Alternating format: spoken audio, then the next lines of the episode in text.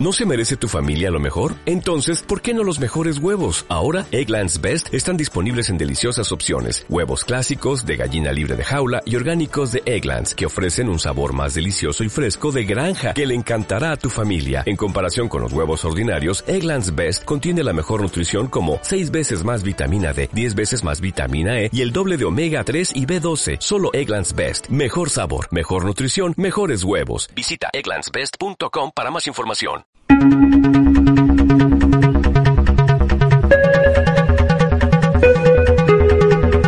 Fascinación por lo vintage,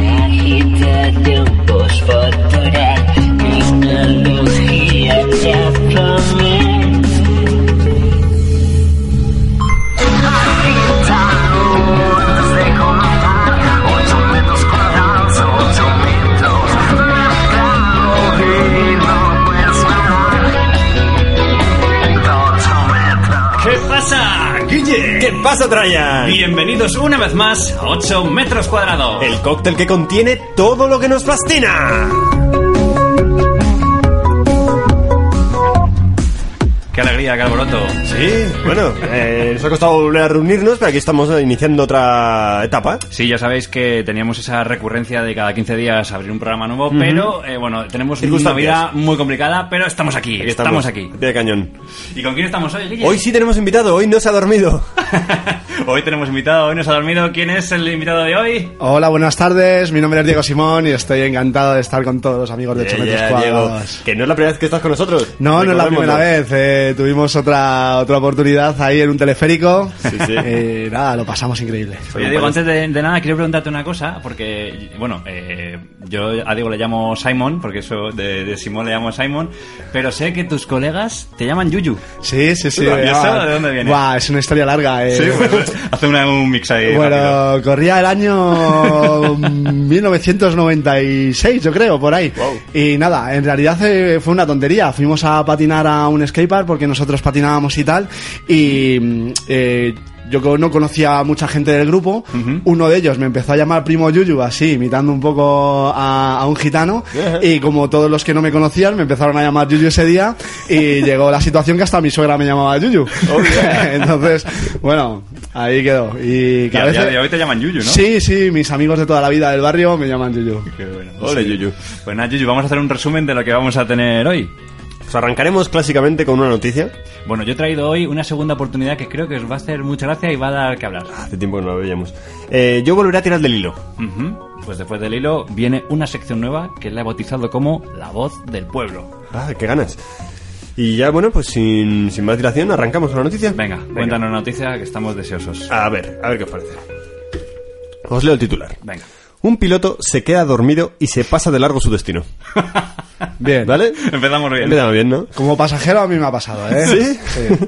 Eh, bueno, es un titular gracioso, hay que admitirlo. Luego la noticia no, no es tanto como nos podemos imaginar. Vale. Es decir, se trata de un, de un piloto de la compañía Porter Air, ¿vale? Es una compañía australiana que hace vuelos charter entre islas. Ajá. Y que no han querido revelar el nombre del piloto, por cierto. O sea, la noticia no ha trascendido tanto.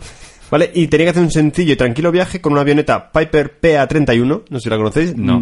Modelo Navajo Chieftain. Yo sabes que yo soy más de Cessna.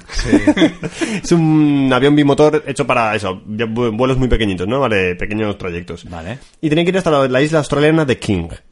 Por eso, cuando estaba sobrevolándola, la gente de la torre de control de repente ven que el avión pasa de largo y eh, no aterriza. Y se quedan como. Entonces empezaron a llamarle insistentemente, en plan, oye, eh, torre de control llamando avión, torre de control llamando avión, hasta que al final, 46 kilómetros más allá, el tío se despierta. Y dice, uy, que me he dormido. 46 kilómetros dormido, pero ¿cómo fue eso posible? 46 kilómetros en el aire van rápidos, pero. Ya, ya, bueno. Ya, pero eres el piloto, ¿no? El piloto, el piloto, el piloto. El tío se da cuenta, tal, quita el piloto automático y va en piloto automático, que eso es importante, pues, ¿sabes? puedes dejarte ahí y eso va solo. Eso te iba a preguntar, pero vamos, sigue, Claro. sigue y ahora te preguntamos. Y ya, pues, da yo la vuelta, aterrizas sin problemas y, y perfecto. Iba solo en el avión. No había ningún pasajero. Bueno, Era un... llevaba carga, o sea, no era tan grave, pero bueno, ahí se quedó dormido. pero fíjate, tú dices de una avioneta pequeñita, Sí, era un avión de estos bimotor, no es tan pequeñita, tan pero bueno, no, era, no es un avión comercial. pero el piloto automático, ¿qué, qué es lo que hace? ¿Realmente Claro, dices hay- inicio y destino y te lleva y tú lo que haces es por- estás ahí por si acaso? Porque entonces, ¿para qué vale el piloto? Sí, más o menos le pones un rumbo y lo mantiene. Ya está. Sí, sí, el piloto está, pues, por si pasa cualquier cosa, tiene que haber alguien ahí que maneje. Y para los aterrizajes y despegues. Eso todavía no se hace automáticamente, creo. Creo, ¿eh? No lo sé. Es que esa es mi pregunta. Eh, ¿Realmente llegaremos a un momento en el que no nos hará falta piloto? Pues yo tengo que decir que a mí la única tranquilidad que tengo en un despegue es que el piloto va dentro del avión. Y que él verá por su seguridad. Entonces, el día que no esté, eh, joder. Es que ese es el debate que está pasando ahora también con los coches, que aunque estadísticamente van mejor los coches automáticos, te da más seguridad ver a un señor conduciendo. Ya. que una máquina que dices, "Uy". Sí, porque además, pero yo pienso más que es porque si algo falla, la máquina, mm, o sea, en el momento que le sacas de su rutina Eso es. perfecta, Crash. hemos liado si no hay piloto, ¿no? Entiendo que sería... Sí, el piloto es como... Piloto la- backup, me imagino, Piloto ¿no? backup, Como el tío piloto está ahí leyéndolas. Está dormido hasta que pasa algo, ¡pum! se despierta. Como También este, ¿no? es por tener a alguien a quien regañar, ¿no? Si pasa algo, ¿no? Claro, Porque- es bueno, porque ¿qué más me regañar? ¿A Bill Gates? ¿Y de quién te vas a quejar cuando te bajes y digas, joder, menudo gilipollas? ¿A la máquina? Claro. Claro. De todas maneras, eh, si no recuerdo mal, eh, igual digo una tontería, la gente que sepa más de aviación eh, tendrá más información de esto, pero creo que el aterrizaje eh, realmente el, eh, lo hace una máquina. O sea, ¿Ah, eh, sí? Creo que sí, porque en realidad eh, es mucho más difícil eh, La estabilidad el tal, aire, ¿no? todo ese Ya. tipo de cosas. Bueno, tú no sé, cómo- a lo mejor cuando trabajas Eh, con Indra a veces... sí, eh, es asistido. O sea, asistido, como ¿no? que gran Ajá. parte de la maniobra está hecha automatizada. Ajá. Así que no sé hasta qué punto es piloto o es eh, eh, automatización de sistema. Eh, No estoy muy familiarizado. Eh, bueno, decir que varias fuentes dijeron que este señor había acudido al vuelo sin haber dormido la noche anterior. O sea, venía de empalmada. Claro. eh, Se nota No hay, no hay pruebas, ni nada de... Es que no- molaría que hubiera unas pruebecitas ahí sí, antes de eh, empezar ahí a- tiene unos stories en su Instagram eh, muy conflictivos eh, de la noche anterior. Pero yo no digo pruebas de esas, digo pruebas de, de- para mover, para poder subir al avión. Que Psicotécnicas. prueba, claro, un, un plan de, y te han chutado, yo qué sé. Y eh, el tío después aterrizó, repartió la carga Y se echó una siesta. No, y volvió a volar. Cogió otra vez la- el avión. Dijo, bueno, tengo sueño, me tengo que ir. Como un Uber del aire. Oye, y para este tipo de vuelos a lo mejor podrían inventar, eh, no sé si es útil, ¿eh? Pero drones eléctricos tamaños... Ya se está haciendo. Ah, ¿se está haciendo ya? Sí, incluso para ciudad. De hecho, Uber tiene licencias de dron para mover coches en Los Ángeles. Creo ya las tiene eh, aprobadas. Todavía no las están operando, pero en unos años va a empezar a haber coches voladores por Los Ángeles. De pasajeros. eh. Ostras. Vaya. Bueno, ya llega el futuro, chavales. Sí, sí, sí. Por fin, ¿no? Que antes pensamos que en el 2020 ya iban a volar los coches, estamos en el 2020 y todavía no vuelan. De hecho, ¿cuál, la ep- el, año de Blade Runner cuál es? Eh, pues yo creo que ya lo hemos pasado. Se lo hemos pasado, ¿no? Es que, que el otro día no sé en qué podcast decían, dice, fíjate en Blade Runner cuando pensaron en la película, la- toda la dirección de arte, Sí. pensaban que los coches iban a, a volar, pero el tío sigue llamando por una cabina. Sí, es verdad. Fíjate. que es una cosa que parece una chorrada, y dices, ostras, pues es verdad. Si os pasa a vosotros en un avión, que de repente veis Madrid y, y pasa de largo, Pues ¿qué, qué hacéis? no- a nosotros nos pasa una cosa que hemos juntos en el avión, Diego, que era que empezó a dar vueltas eh, en Ah. Valencia. Íbamos a Madrid y empezó a dar vueltas en Valencia, que es parecido a lo que ha pasado hace poco, ¿no? Sí, sí, y, y en el dibujito que tú ves la trazada del vuelo, Sí. empezabas a ver el garabato que estaba haciendo el avión y era como este señor se ha liado, está dando vueltas a la rotonda indefinido. Sí. A mí me pasó una vez eh, que paramos en eh, era Arabia Saudí. Ajá. Eh, yo pensé que ya era el lugar donde tenía que hacer escala. Me bajé del avión, me fui al aeropuerto y me, cuando me miraron el billete me dijeron, espere usted aquí otra, eh, espere usted aquí. y me volvieron a montar en el mismo avión y es que había hecho una parada y luego seguía el mismo avión. Ah, pero yo no eso sabías, claro, no lo sabía. Y cuando volví al avión me monté y dije, pero si estoy al lado del mismo señor, porque pensaba que era otro avión. ¿Pero eres el único que te bajaste o se bajó todo el mundo? Eh, se bajaron otros tres o cuatro pringados más, como yo, y estamos los tres sentados ahí, como, ¿por qué nos dejan aquí solos?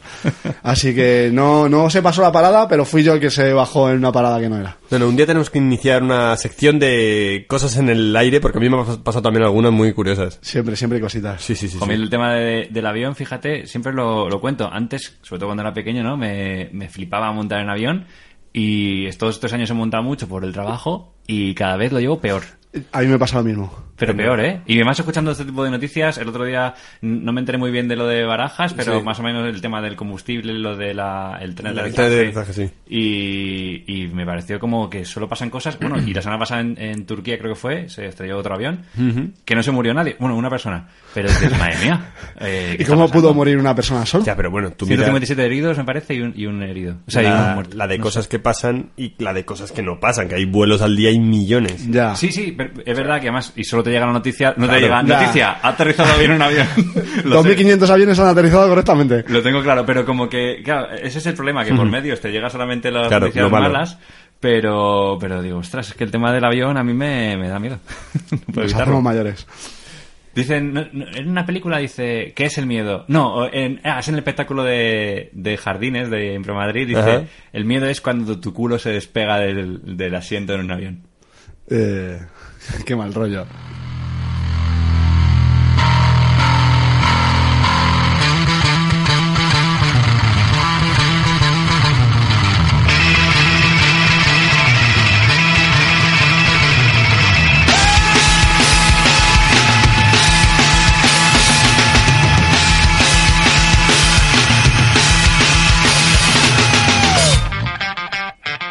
Ese es el, el grito que pega uno cuando el avión va en picado.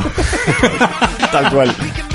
Pues nada, estamos ya en la siguiente sección y hoy, como os decía, os traigo segunda oportunidad, que ya sabéis, es una sección que me gusta mucho, que es el mundo de... básicamente, Wallapop. No quiero decir Wallapop por no hacer el público, porque no nos patrocinan, pero es que es verdad, es que Wallapop.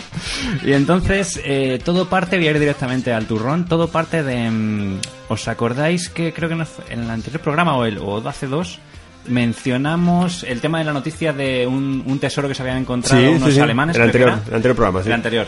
Y, y yo dije, ah, pues el otro día había una, una moneda en Wallapop de 2 euros que valía 30.000 euros, creo que dije. sí, sí. Error. Ah. Me puse a mirarlo porque la tengo en favoritos y valía 300.000 euros. ¿Qué dices? 300.000 euros es una moneda de Bueno, 50 valía, pedían. Bueno, piden, piden, claro, Claro. exacto. Entonces, eh, voy abriendo mi Wallapop porque, claro, como no podéis evitar, eh, eh, piensa que, que, que, que esto, espera un segundito, que no puedo hacer dos cosas a la vez, ya sabéis. Eh, dije, bueno, tengo que escribir a esta persona. Tengo que escribir a esta persona y empecé el protocolo Wallapop, voy a bajar la musiquita. Sí. Ahí. Empecé el protocolo Wallapop. Entonces, eh, primero, antes de nada, os voy a, a decir que este usuario se llama. eh, vamos a ver, vamos a verlo. Porque se llama Lorien. Lorien, ¿vale? vale. Y Lorien tiene cuatro monedas, ¿vale? Lo voy a enseñar aquí. Tiene una moneda Mm. errónea belga de 50 céntimos, son 300.000 euros. Veis que tengo un favorito. Sí, sí. Una moneda errónea portuguesa de 2 euros. Ajá. Una moneda errónea alemana de 2 euros que vale 75.000 euros. Toma ya. Fíjate que la- de la alemana a la portuguesa hay... Una diferencia grande, una- sí, sí. 225.000 euros de diferencia. Y luego una moneda errónea belga también de 2 euros, que son 500.000 euros. Vale, se ve que se paga caro el error. Pero el valor añadido es que está mal la moneda. Sí, Claro. sí. Entonces yo voy a, voy a explicar... eh, La unicidad, ¿no? Entiendo. Os voy a leer, por ejemplo, dice moneda belga de 50 céntimos con error en la parte superior derecha de la cabeza, en proceso de encapsulación en Estados Unidos. ¿Qué digo? No sé ¿Un euro? Eh, ya, eh, no sé. eh, y más, ¿No sé. será a lo mejor una manera de preservarla? Que la encapsulan. Vamos a verlo. Dice, por una empresa de certificación no puedo decir. No entiendo muy bien qué significa.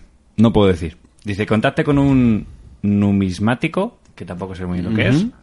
Eh, ya retirado... Ah, no, es que le falta un acento. Dice, contacté con un numismático ya retirado para calcular el valor de esta moneda. Y me dijo que su valor podía ser muy alto, ya que actualmente es muy difícil encontrar monedas contemporáneas con errores tan claros.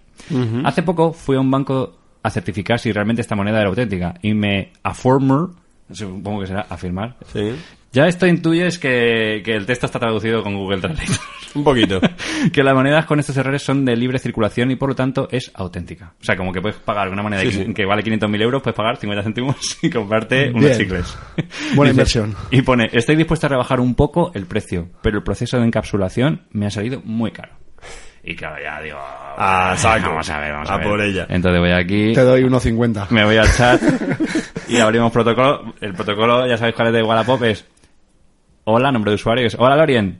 ¿Sigues teniendo las piezas? ¿No? Yo como, como el que pregunta por unas zapatillas de segunda mano, ¿no? ¿Te- te- ¿Las tienes? ¿Las sigues teniendo? Sí, sí. Se compra y se vende todo igual en Wallapop. Da igual el precio que tenga. Y, y pasa el día y no me contestan. Entonces Uy, digo, Lorien. uy, qué raro, tío, tío. Eres, un- tienes un posible comprador. No creo que te escriba mucha gente. Y esto nunca falla. Y le pongo, hola. Y de repente, pum, me pone, está en proceso de, de certificación en Estados Unidos. De certificación. Antes era encapsulamiento, ¿eh? Sí, ya sí, sí, empezamos sí, a- sí. Y claro, yo que... Esto ya no es consistente. Yo, claro, yo no tengo ni idea y le digo, oye, perdona, Lorien, digo, ¿qué quiere decir exactamente eso?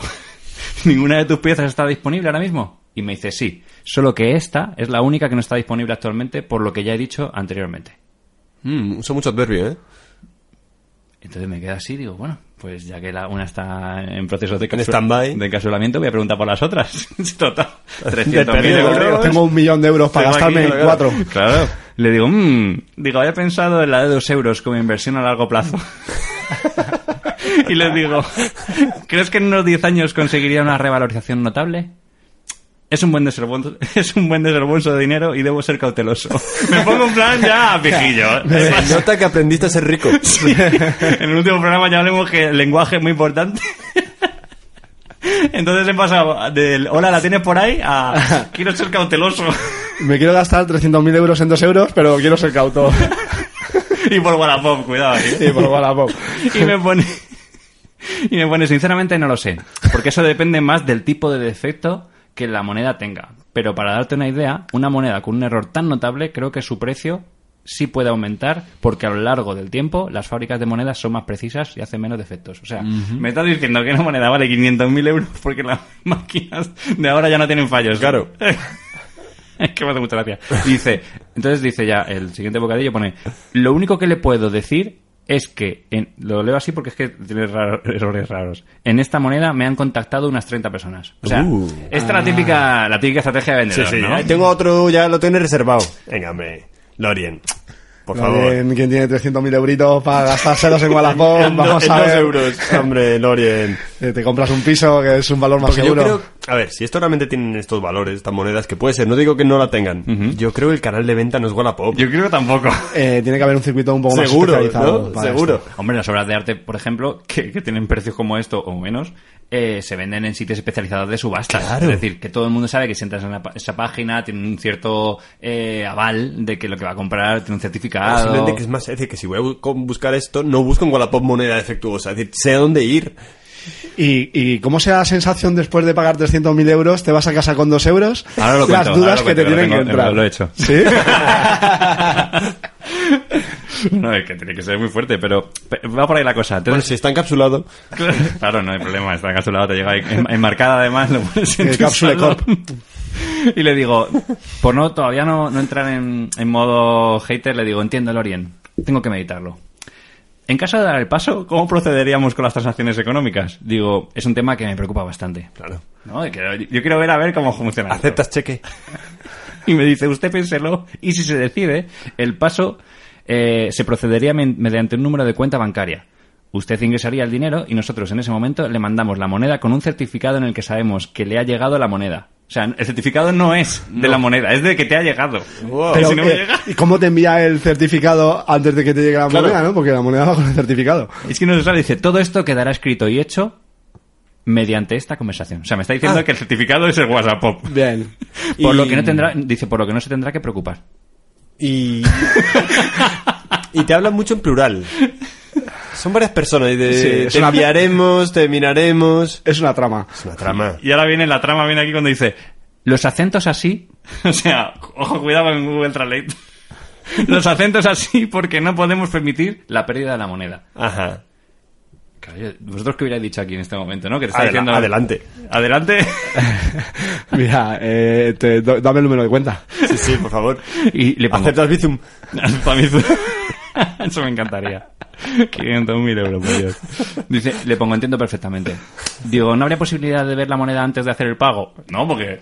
Sí, sí. Ahora yo sigo con mi rol de la quiero comprar y tengo el dinero para pagarla. Es una pregunta razonable. Y entonces, fíjate lo que me contesta. Aquí ya empezamos a ver, como decía Guille, que aquí hay dos personas. O que Google Translate a veces no funciona muy bien.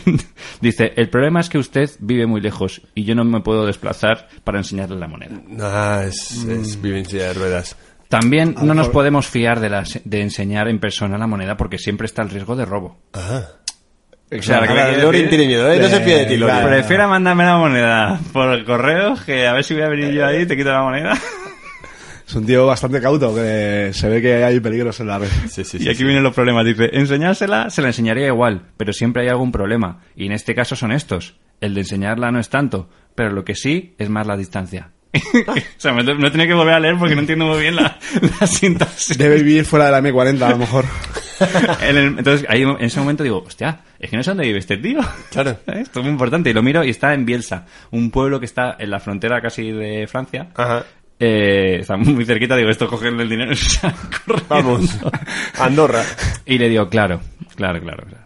El problema es que si yo ingreso 500.000 euros y no me envían la moneda, he perdido mucho dinero. Es lo que vale aquí una vivienda decente.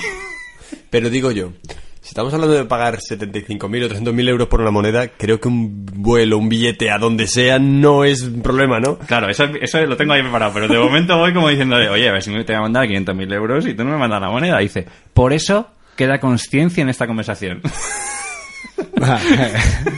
Cualquier juez. eh, ¿Tiene reviews este vendedor? no, ninguna. Bien. Es que eso también lo miré. Yo tiraría para adelante, lo veo claro. Pero es que me hace mucha gracia, claro. Por eso queda conciencia en este chat. Dice, y tras el ingreso del dinero, o sea, no te creas tú que hacemos el, pongo el dinero como Indiana Jones y me ponen la moneda. Claro, no, no, no, no, no, dice, no, no. tras el ingreso del dinero, queda como una compra. Y, coma, al ser tanto dinero, no hay. Digo, ¿cómo que No hay que- Dice, por así decirlo, tanto riesgo de estafa porque eso es cárcel. Y mediante el correo electrónico que, que he usado sin H, en la cuenta de Wallapop, ya sabe mi nombre. Ah, O sea, ya sé que Lorien... Lorien.gmail.com, ya está todo claro. Dice, y aproximadamente, y aproximadamente sabe mi dirección. Ojo, cuidado con el tío, dice, y aproximadamente sabe mi dirección. O sea, yo voy a Bielsa. número arriba, número abajo. Y me pongo yo, oye, ¿quieres ser de la moneda? ¿Dónde está Lorien? No debe haber mucho Lorien en Bielsa. Dice, así que por eso no hay problema, no tenemos intenciones de estafar. Eso es mucho riesgo. O sea, no te digo que tenemos intenciones de estafar. No queremos jugárnosla. No, no, eso es mucho riesgo comprarle. Pero está para aquí no merece la pena. Y le pongo, me queda más tranquilo. Digo, ¿a qué lugar estaría enviando el dinero? Es decir, ¿la cuenta es española? Y me dice, sí, la cuenta es española. Digo, bueno. Muy bien, esto es un entonces plus, ya- esto es un plus. Perfecto, luego hablaré con Hacienda a ver qué pasa por ahí. Y le, digo, y le pongo, ojito, aquí ya, esto, aquí ya me pongo de un plan chulito. Digo, se me ocurre una idea. Tengo un amigo que es policía y que podría acompañarme a tu ciudad para ver la moneda. Así no había problema de robo. Claro. ¿No? Yo Muy ahí como un poco pensado, me- muy pensado. Digo, creo que es la mejor idea. También puedo llevar el dinero en efectivo. Ahí la tiro a ver qué pasa. ¿no? Eso es. El dinero en efectivo. Y me dice, es que está- aquí ya me rompe los esquemas y se acaba la conversación. Dice, lo del policía me parece bien. Digo, hostia. ¡Ey, mira! Aquí ya me, me rompe, dice. Pero con el dinero en efectivo nos la jugamos a que ese dinero sea falso. Pero si voy con un policía. Claro, me dice, este viene con un tío de una gorra del chino que dice que es policía y un maletín de Monopoly. dice, por eso lo pido por cuenta bancaria. Y ya me quedo roto ahí y digo, bueno, perfecto, tienes razón, lo consulto con la almohada y te digo. Muchas gracias por tu atención. Lo Y- consulto con la almohada, ¿has dicho? Sí, sí. Vale, es He que- pas- He vuelto al... eh, ¿Las tienes por ahí? O sea, he vuelto al modo, modo Trajan. Y le digo muchas gracias por tu atención y me pone, ok. Y ahí se acaba la Qué conversación. grande, qué grande. Esto me ha recordado mucho a una estafa parecida que hay en el Idealista. Que de repente aparecen unos, unos fotos de unos pisos de la leche, súper baratos, y te pones a hablar con ellos, que yo cuando estaba buscando pisos para alquilar, y son conversaciones muy parecidas. A de- mí me ha pasado también. Sí, sí, sí. Pero Y es de Wallapop que no sabía que la ingresa una señal y luego Sí, sí. no desaparece el tío. ¿no? Y conversaciones de Google Conversaciones, Translate. sí, sí, muy locas, que no tienen ningún sentido. Sí, sí. Muy grande, muy el grande, mundo de la grande. estafa, pero en de este momento, antes de cerrar, quiero preguntaros algo que es lo que me di cuenta después de hablar con este señor, con Lorien.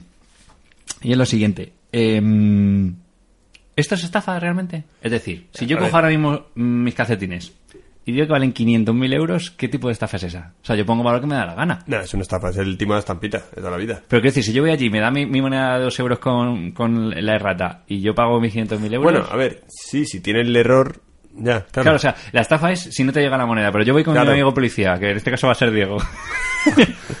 y llego allí Buenas tardes. y Guille con el maletín. Llegamos los tres a comprar una Sí, sí, moneda. claro, y el tío me da la, la foto, o sea, yo veo la foto y digo, pues sí, tiene, el, el- tiene dos picos en vez de uno. Pues ya está, no es- en realidad no es estafa. Además, al tío le parece bien que venga la policía. ¿No? Ya verás, ¿Cómo lo- sí, sí, cómo no, lo- no, si estás comprando lo que te ha dicho que te va a vender, Claro. no se estafa, sí, sí. Es como en el mundo del arte. Tú cuando haces una obra de arte No, le pones claro. un precio. Eso es. Y el que está dispuesto a pagarlo... Eso right. es así, es verdad, eso es verdad. Y ahí me he quedado con esta conclusión. Digo, quiero saber vosotros si os parece una estafa o no. simplemente No, la estafa sería si no te llega la moneda. Claro. Eso está claro. Yo creo que también. eh, O sea, si tú de motu propio sueltas 300.000 euros por dos, eh, el problema es tuyo, claramente. sí. Claro. Buena reflexión. Pues nada, con esto nos quedamos. ¿Nos vamos a Bielsa? Vamos, ya, ya mismo, en avión que se quede dormido. Pasamos Venga. por el cajero.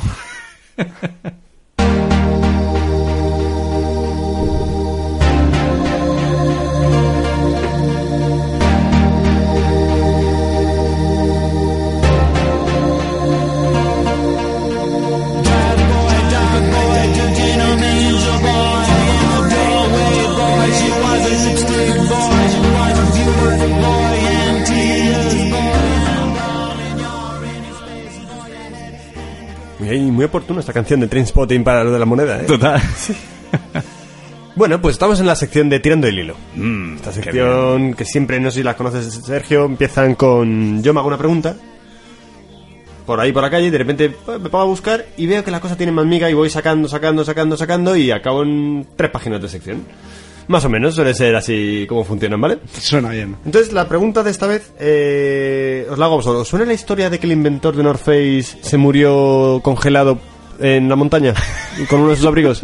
No. ¿No suena? Me encantaría que me sonase. Es que a mí me lo han contado muchas veces y yo la, la he contado mucho. Entonces, empecé a pensar, ¿habrá más inventores que se han muerto con sus propios inventos? Pues yo creo que sí, ¿no? Lo- Pues me estoy imaginando. que sí, que sí, no, pero los hermanos Wright, ¿no? Hermano Wright no, pero por ahí van los tiros también, sí, sí. Entonces me puse a buscar y son inventores que han muerto probando sus inventos. Encontré bastantes. Está este, el de North Face, por supuesto, ¿no? Eh, O sea, es real la historia, el hombre murió con sí, uno de sí, sus sí, sí, amigos. sí, sí. ¿Pero de qué murió? De, hipotermia, de si le cayó- hipotermia. Ah, digo, si le cayó una piedra en la cabeza a la No, no, no, montaña. no, el murió, pobre, murió de pues, hipotermia, murió, murió de hipotermia. Sí, sí, una historia que me, me la habían contado muchas veces, sí, sí. Joder. Y otra famosa Lo es el de... abierto, perdón. no se había cerrado. Otra famosa es el de Jimmy Hellensen, el dueño de los Segway. La Ajá. empresa Segway, esto Sí, tal, sí, sí. también se mató en un Segway. Ese güey. Vaya. Sí, sí, sí, sí, sí. Este, los famosos Segway, por si no alguien no lo conoce, estos patinetes del futuro que decían, ¿no? Que son con osciloscopios... Osciloscopio no, eh... ¿Giroscopo? Giroscopio. Giroscopo. Madre mía, cómo estamos hoy, ¿eh? Eh, y bueno, y el tío estaba probando uno, uno especial que iban a sacar para ir por el monte y se despeñó y se cayó y se mató. Se lo encontraron como en un río a dos millas de... mía, a dos millas fuerte de, de la fábrica de Leeds donde el tío se había hecho rico, pues con otra cosa. Este tío se hizo rico vendiendo para la guerra de Afganistán una especie de canastas con alambre rellenas de tierra Sí. que eran más efectivas para contra los ataques de morteros. O sea, el tío de ahí se hizo un dineral y luego no inventó, este de verdad que ha hecho trampa, él no inventó Segway, compró Segway. Ah, vale, vale. Pero bueno, era el dueño. El inventor de Segway era Dean Kamen, que se lo vendió por un dineral y... Pero, ¿no había otra persona para probar el invento? o- Bueno, está él probándolo y... Es que yo creo que la gente cuando eh, que crea este tipo de cosas les encanta hacer Es que eso es lo que yo creo. Es que hay una parte del inventor que De- es, que- que- es- que- crees mazo en tu movida. Sí. Yo de hecho tengo algunos amigos o conocidos inventores, entre comillas, nunca han inventado nada potente, pero cuando están con su idea van a saco Claro. y les flipa. Y claro, eh, pues no todas las ideas son buenas. Eso me lleva a, a, a Francis Edgar Stanley. Este ya es más clásico, no le conoceréis. No. Eh, este fue un emprendedor americano que se hizo también rico con, eh, con las cámaras fotográficas, que se las vendió a un tal George Eastman, de Eastman and Kodak. Ajá. Se le vendió su invento por 500 mil dólares. Y después, con ese dinero, inventó otra cosa que son los coches de vapor. Anda. Que en ese momento peleaban con los coches de combustión. Sí. Y parece ser que eran mucho mejores, los coches de vapor, en cuanto eran mucho más rápidos, podían alcanzar hasta 205 kilómetros por hora en 1896. Vaya. Solamente con una caldera. Con vapor, sí, sí. El problema es que eh, los otros eran mucho más económicos y parecía que eran más estables. Es decir, los de vapor como mm, bomba, de repente podían estallar, bueno. Ya, bueno, eso decían del Betacam y fíjate, claro. Sí, entonces el negocio de los coches de vapor no llegó a prosperar. Pero Stanley eh, se murió en uno de sus coches. Haciendo una prueba se estrelló contra una pila de leña al tratar de esquivar una serie de carros que atravesaban la carretera por la que iba. Claro, iba tan rápido que... Muy, muy típico en las persecuciones, ¿no? Esquivar carros. eh, Claro, claro, claro, muy de película. la película. Sí. Hay, una, ahora que me dices eso, eh, no sé si habéis visto por ahí en internet, hay un tipo que se ha hecho con una bici y le ha puesto un, como una especie de motor reacción y va en la bici a toda pastilla. Es muy bestia. Sí. Luego pongo Una un bici eléctrica, ¿no? De esas. No, no, es bici de. O sea, llevaba un motor con. y con un pedazo de tubo gigante. Ajá. Y lo enciende con una con un mechero. El Nitrox. Y sale, sale algo así, sí, sale un pedazo de llamarada y va el tío. y digo, claro, este es otro inventor de esto que va a palmar. eso está clarísimo. Otro histórico es Frank Rachel. Este es francés que diseñó un traje que pudiera convertirse en paracaídas. Ya imagináis por dónde van los tiros, ¿no? Que no se convirtió. Un, un traje tipo. Un traje y decía, ¿no? Se lanzaba del edificio y eh, cuando estabas en una fiesta ya aburrido te iba por la ventana y a la calle. Y luego otro lo vio y creó al inspector Gadget. Entonces, sí, sí. Entonces ese tipo eh, hizo pruebas con maniquís lanzándolos de edificios y iban muy bien. Ajá. Entonces el tío conven- convenció en 1912 a la policía de París para lanzar un maniquí con el traje desde la Torre Eiffel. Wow. Cuando subió arriba dijo, ¿qué maniquí? Ahí voy yo. Lo voy a petar. Esto va a quedar para la historia. Se lanzó desde la Torre Eiffel y bueno, pues acabó mal la cosa. Joder. Otro es gente, que, tester. es gente que cree mucho en sus inventos. Sí. Pero es, es parte, es lo que tú decías antes, es parte de. O sea, cuando uno quiere montar algo, tiene que tener súper claro que eso lo Claro, va a claro, petar. claro. Y Es tiene que, tener fe ciega. Si no, no lo vendes. No. Pero bueno, Bueno, ya... sí, la ruina o la gloria, ¿no? Claro, Eh, claro, no- claro, claro. Si tú no te lo crees, no se lo cree nadie. Es que es eso. Es que si tú no te lo crees, no, no llegas a hacerlo. No, no, no. lo vas a inventar nunca. Estoy imaginando Tesla muriendo en el, en el espacio, Ah, sí. ¿no? Porque- Tesla dices Elon Musk. Sí, ¿no? Él tiene también Eh, Claro. una empresa de Sí, sí, porque. Tesla era un inventor que an- anterior. Ah, no, perdón. no, presidente de Tesla. El señor Tesla, para mí es el eh, señor Nikola Tesla. Tesla ya no va a morir en el espacio. Tesla va a resucitar. Porque los cohetes que manda van, no van tripulados, ¿no? O sea, Eh, salen y vuelven sí, y, y sí, aterrizan van igual que han salido. Eso eh, es. lo guay. Yo la última noticia que tuve es que estaban con los ensayos del aterrizaje vertical, Sí, ¿no? sí. O sea, como recuperar el... Sí, sí, no, te han hecho varios. de Hay unos sí. vídeos Sí. increíbles, ¿eh? SpaceX. Nada, espero que podamos en algún momento ir al espacio. Podemos hacer 8 metros cuadrados de la luna. Claro. Se lo vendemos a él y lo hacemos. Hombre, seguro. Bueno, este tío mandó un, un coche, ¿no? Al espacio. Un Model X de eso. Sí. ¿Ah, sí? ¿Y Sí, para qué? con un maniquí. Lo metió en uno de sus cohetes y lo lanzó. Está por ahí orbitando en la Tierra. ¿En serio? Ah, tan mal. Basura espacial. Es que luego decimos también eso. Eso ya sí que no lo entiendo, tío. Basura, Bueno, basura este espacial. tío quiere llenar del espacio de, no sé si De son Ubers. 300.000 satélites porque quiere hacer un proyecto para dar internet por cobertura por satélite a toda la Tierra Sí. y quiere llenar el espacio de basura. Cuando además le han dicho que con 15 sería suficiente. Bueno. y hay 300.000.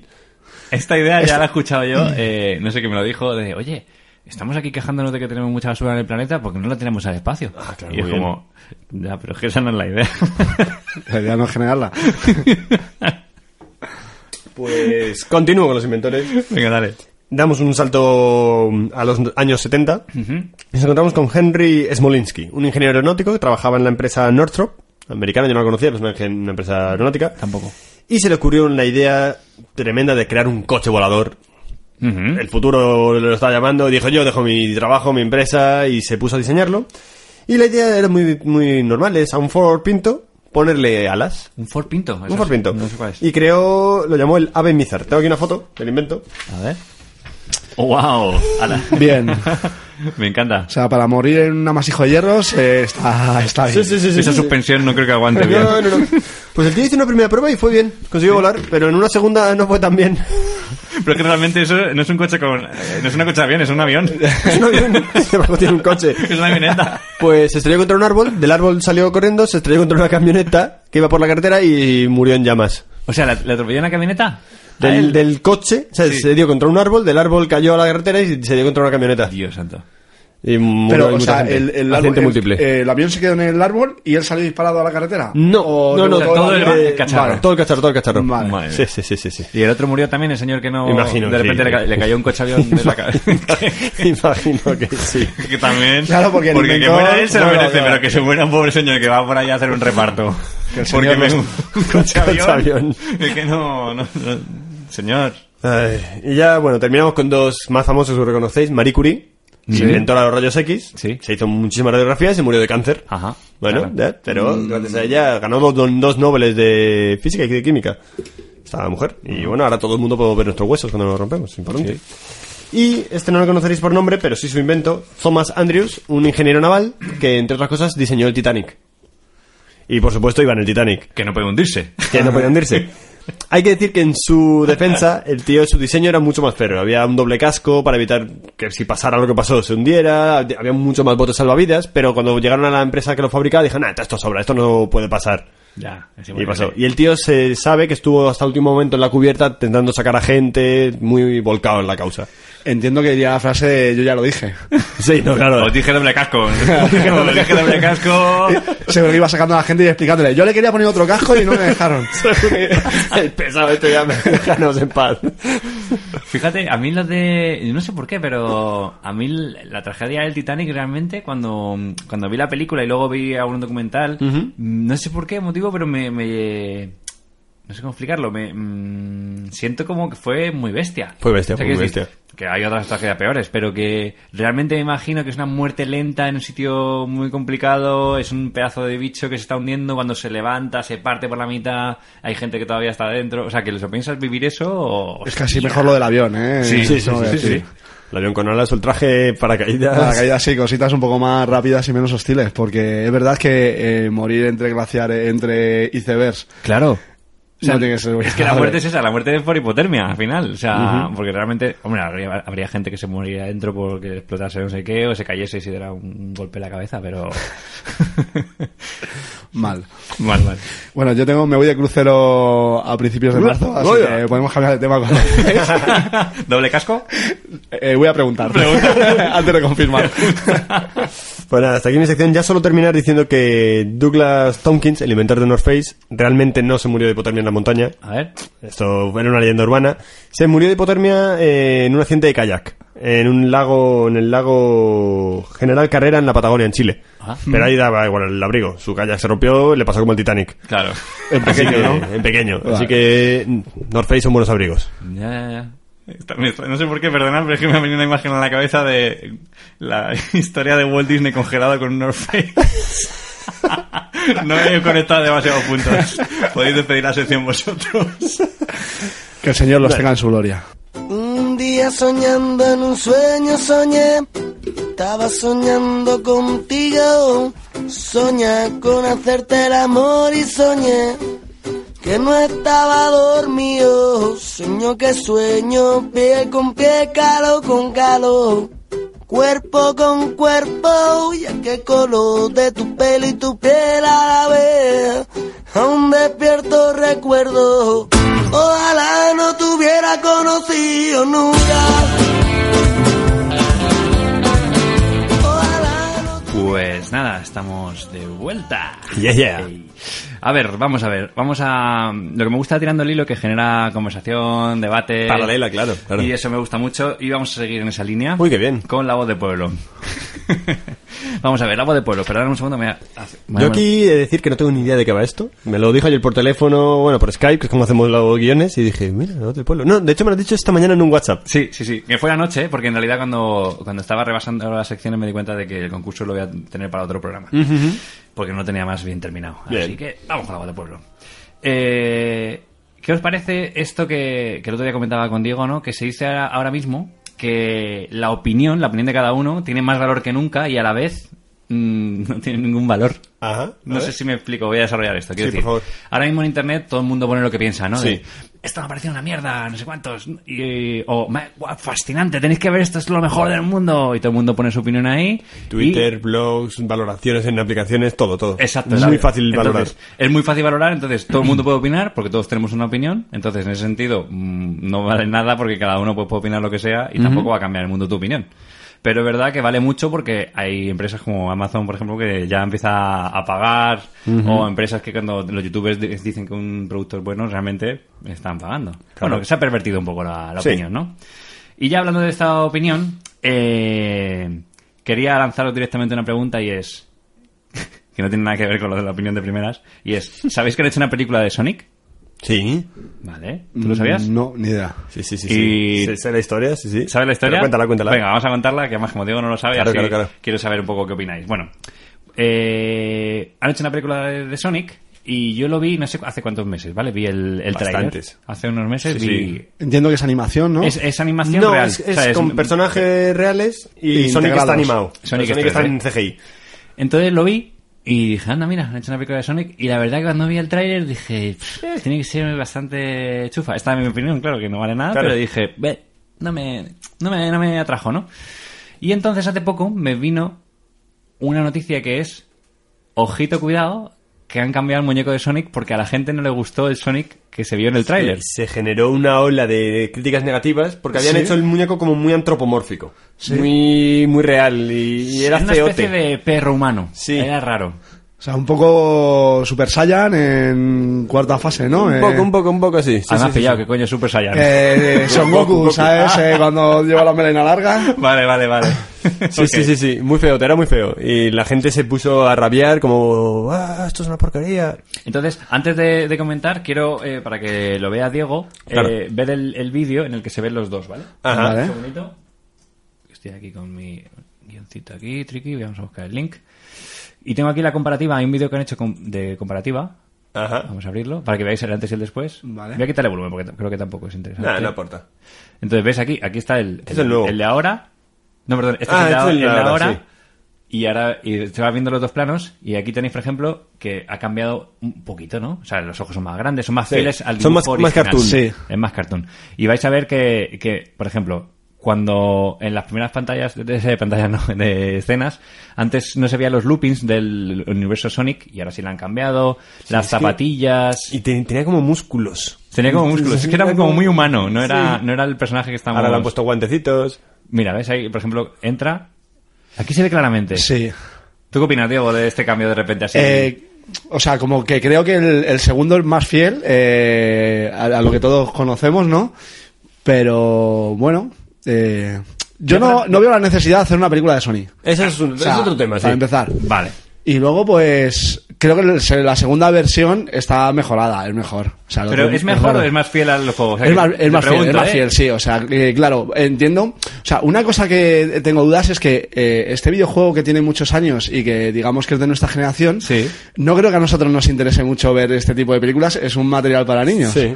Bueno, Entonces, eh, Mira, vamos a hacer. Yo entiendo lo que quieres decir, pero mi, mi... O sea, quiero decir, la gente que va a ver esta película es los nostálgicos. Es decir, nosotros. eso es verdad. Realmente los chavales no saben quién es Sonic, porque no han jugado. Entonces, para mí, lo que... o sea, entiendo que la gente quiera ver el, el Sonic... Este, mira, vamos a pararlo aquí, que se vean los dos. Sí, sí, total. Quiera ver este Sonic, el, el segundo, Sí. porque realmente tú lo que quieres es recordar al Sonic que tú jugabas y Sí. verlo en una película. Entonces, el primero, si no me dices que es Sonic, es que cuidado, que entiendo que es Sonic, pero sería como un disfraz mal hecho de ¿sabes a Sonic. quién me recuerda? Eh, ¿Recordáis la película de Jumanji cuando Sí. transforman Ah, al niño el en mono. Sí, en mono. eh, tiene como el mismo cico. Exactamente, exactamente. Yo, a ver, yo aquí lo que entiendo es, eh, la productora saca el tráiler, todo feliz, mira, esto es lo que hemos hecho, tal, y de repente reciben aluvión de críticas, se les pone los huevos por corbata y dicen, hostia, aquí nos hemos gastado un dinero, si la gente ya está así con el tráiler, no va a venir a vernos ni Perry. Entonces, se gastan otro dineral, porque esto es un dineral, hacer un cambio en último momento en postproducción, de cambiar todo el bicho. Yo imagino el correo que recibe el,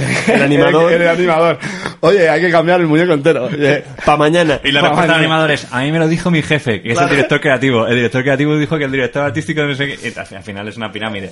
Pero bueno, se ponen en ello. Lo dicen, es que si no, vamos a palmar pasta. Invierten un pastón y ¿creéis que va a funcionar esta película?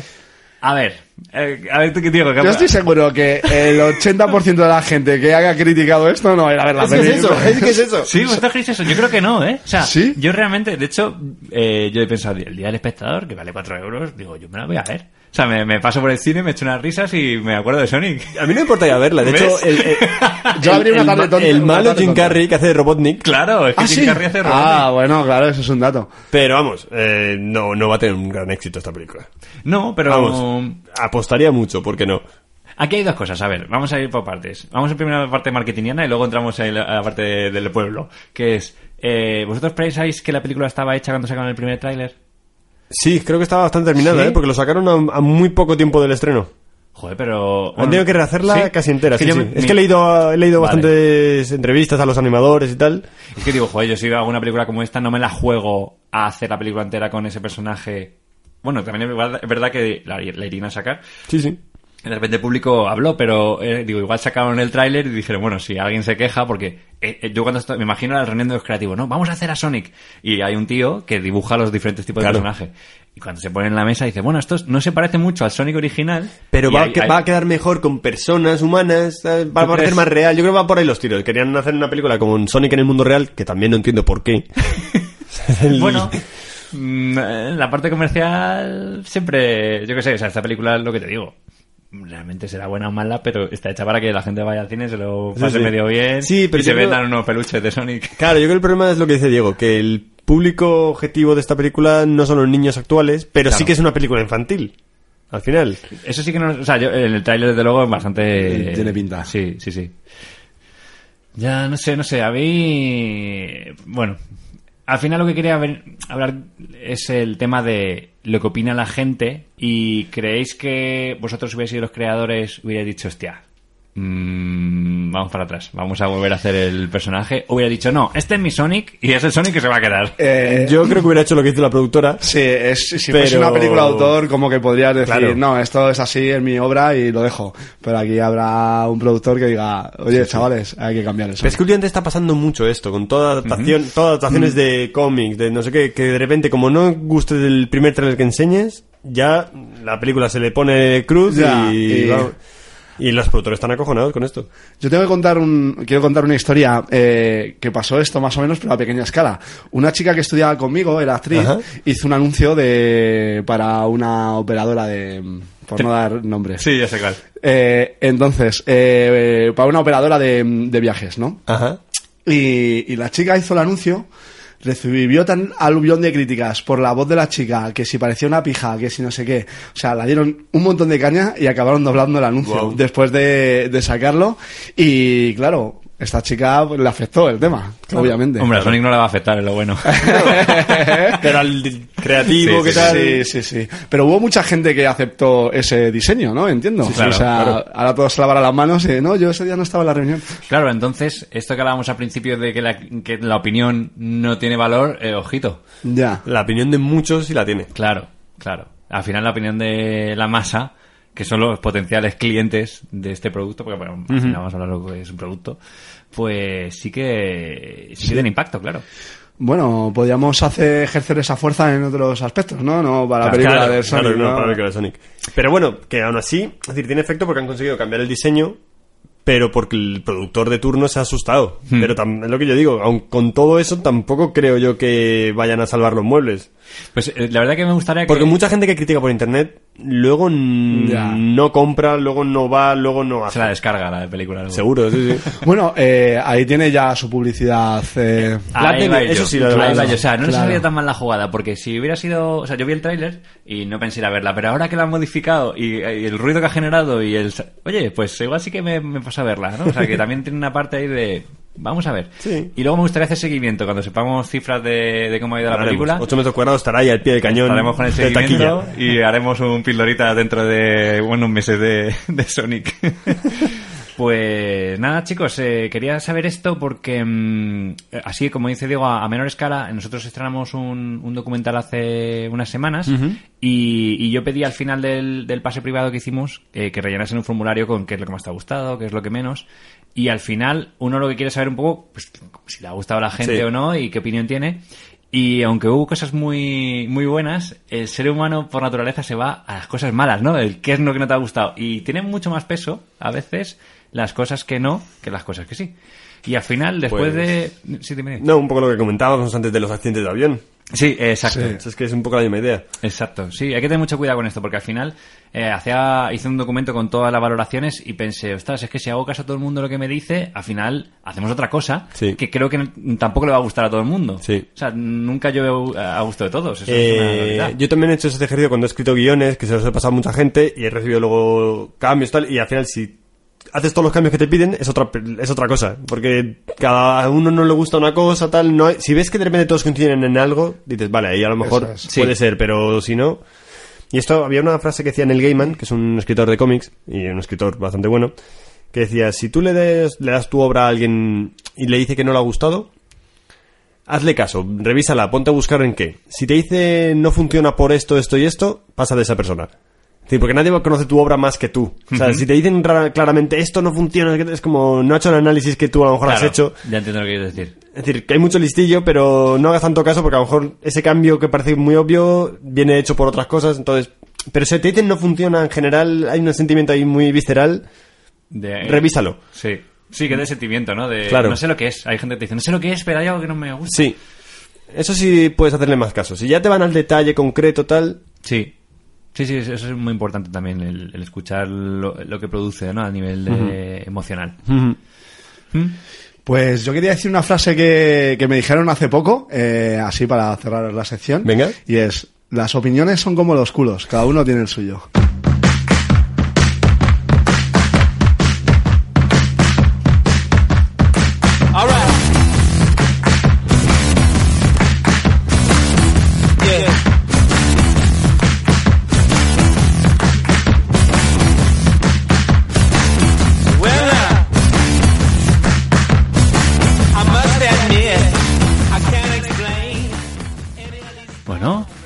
Hemos llegado al final del programa. ¿Sí? ¿Ya ha pasado? ¿Ya ha pasado? No me lo puedo creer. ¿A qué? La cara de Diego ah, re- realmente transmite esa sorpresa, ¿eh? Hombre, Joder. 49 minutos, tío. Pero yo me quiero quedar toda la mañana aquí sacando temas y charlando. indefinido. Pues desarrolla, desarrolla porque, porque eh, siempre decimos que al final del programa nos gusta que el invitado no- nos haga publicidad, ¿no? Y entonces no- nos gustaría saber qué has sentido, porque si te ha gustado y por qué piensas que debería escucharlo la gente. Hombre, eh, así como experiencia, pues ha sido muy buena porque en realidad ha sido charlar con amigos, ¿no? Eh, ir sacando temas, ¿no? Que al final hay muchas veces que hay una conversación, no fluyen temas, pero como estos dos chavales se lo han preparado también, pues hay temas de los que hablar, eh, es divertido. Y, y a vosotros que nos estáis escuchando, os recomiendo que sigáis este programa porque... Aquí, aquí hay contenido de calidad, eh, hay cultura, cultura, a lo mejor no necesaria para la vida, pero de esa que te enriquece el día y echas un ratito muy agradable. Qué bien, Dieguito. El otro día me dijo una amiga, oye, gracias a vuestro programa he quedado muy bien con otra persona. Anda, ¿por qué? Una persona que, que es la típica que siempre sabe de todo tal, pues le di, le di un dato, algo de los koalas, y dije, ah, pues eso no lo sabía, y quedó por encima. Hola, Así que, ahí. oye, ven ahí. Damos ahí puntilla, ¿eh? Puntilla. La voz social ahí para hacerse el listillo. Bien. Pues nada, con esta recomendación de Diego yo quiero añadir que mm, eh, al final siempre lo decimos, que el boca a boca es lo que mejor funciona, entonces como que molaría... eh, esto no se lo he dicho a Guille, pero lo voy a lanzar así, a lo loco, y es venga. que si tú recomiendas a algún amigo que, que, tío, escucha 8 metros cuadrados, que te va a gustar, y esa persona se lo recomienda a otro, haremos una- un efecto en cadena muy guay. Sí. Entonces, creo que si alguien nos recomienda así en el boca a boca de forma directa y consigue que ganemos un, un nuevo escuchante, puede ser un posible candidato a estar sentado aquí con nosotros. Me parece perfecto. Oye, chavales, aprovechar la oportunidad porque la experiencia es muy buena. La recomiendo. Y ahora ya, para terminar, como siempre que tenemos un invitado, eh, nos has traído una canción. Sí, sí. Tengo que decir que si hubiese sabido que tengo que dar explicaciones, habría puesto otra. Pero se te lo dije, Diego. que tenías que explicar por qué. ¿Sí? Sí, claro. No recuerdo Sí, sí, sí, eso. te- te. Miraré la conversación de Sí, sí, mira- míralo, míralo. Bueno, Vamos pues... escuchándola, vamos Mira, vamos a escuchándola. ponerla un poquito bajita. Dale play. A ver, pon por aquí de banda sonora. Despacito aquí. Bueno, un pues- colchoncito y luego lo subimos. A mí me gusta, me gusta mucho el rap, ¿no? Es una música que, que escucho desde joven y, y en cierto modo esta canción eh, me recuerda a esos años de, de juventud y me siento, me siento identificado en algunas cosas. Qué guay. Así que bueno, quiero compartirla con vosotros. Son dos chavales de aquí de Madrid, eh, Natos y Waur, que, que molan. La canción se llama Eh, se llama Bicho Raro. Bicho Raro. Pues nada, con bicho raro nos despedimos. Un placer, Un chicos. placer, Diego. Un placer, Trajan. Chao. lleno de billetes arrugados y el corazón en construcción dragados. Veo mi nombre en un vagón y el tuyo en el fondo del vaso ahogado. Ah, yo no pido, me lo gano. No lo digo, yo lo hago. Borro todo y lo regrabo. Te lo robo y lo regalo. No le puede poner precio a la calidad, pero esto sale bien caro. Elegí no hacerle caso a la sociedad y ser un puto bicho raro. Me decían que estudiara, que vistiera formal. Esto no te va a dar nada, busca un curro.